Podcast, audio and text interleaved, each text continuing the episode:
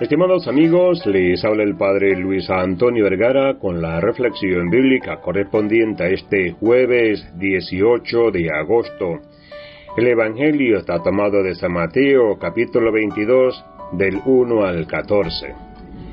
En esta parábola vemos que el Señor invita a todos a la fiesta, buenos y malos, y nadie queda fuera. Esto nos muestra cómo es el corazón de Dios. En el corazón de Dios hay lugar para todos, santos y pecadores, buenos y malos. Nadie queda excluido. Pero hay algo que llama la atención en esta parábola. Y es que hay uno que va a la boda sin el traje de fiesta. El rey lo manda a echar fuera de la fiesta. No vino la fiesta con vestido de boda. Por eso no basta con entrar en la fiesta. No se puede entrar de cualquier manera. Hay que estar bien vestido. Pensemos en esto. ¿Qué significa que entró sin el vestido de fiesta? Si a una fiesta se nos pide ir de saco y corbata, y si alguien si aparece mal vestido, ¿lo dejarán pasar? Hay que ser equilibrado.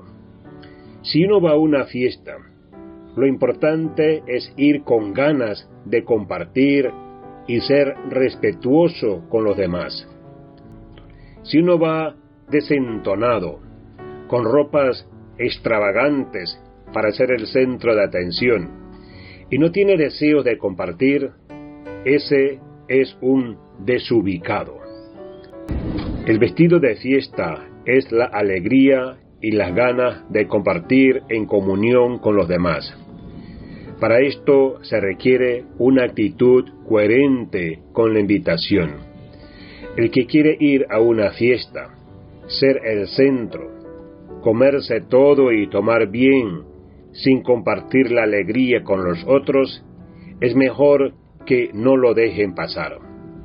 El que no va con buena onda de llevar alegría y compartir con los otros, arruina la fiesta.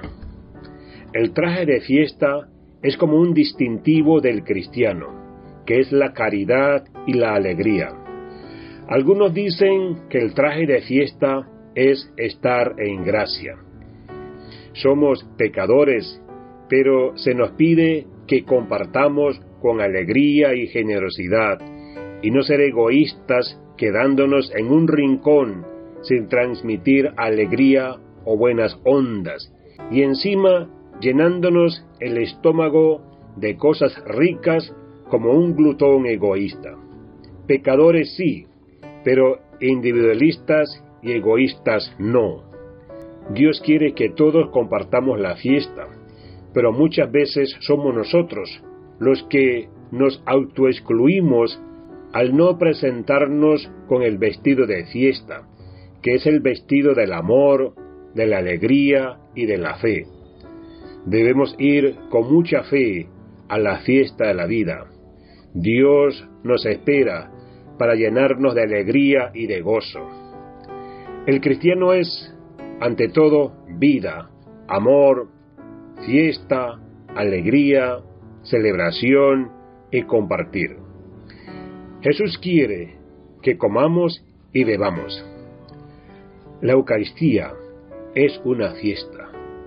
Comemos el cuerpo de Jesús, bebemos su sangre. Jesús se entrega, se dona y se hace vida con nuestras vidas para que tengamos vida. Que Dios les bendiga a todos.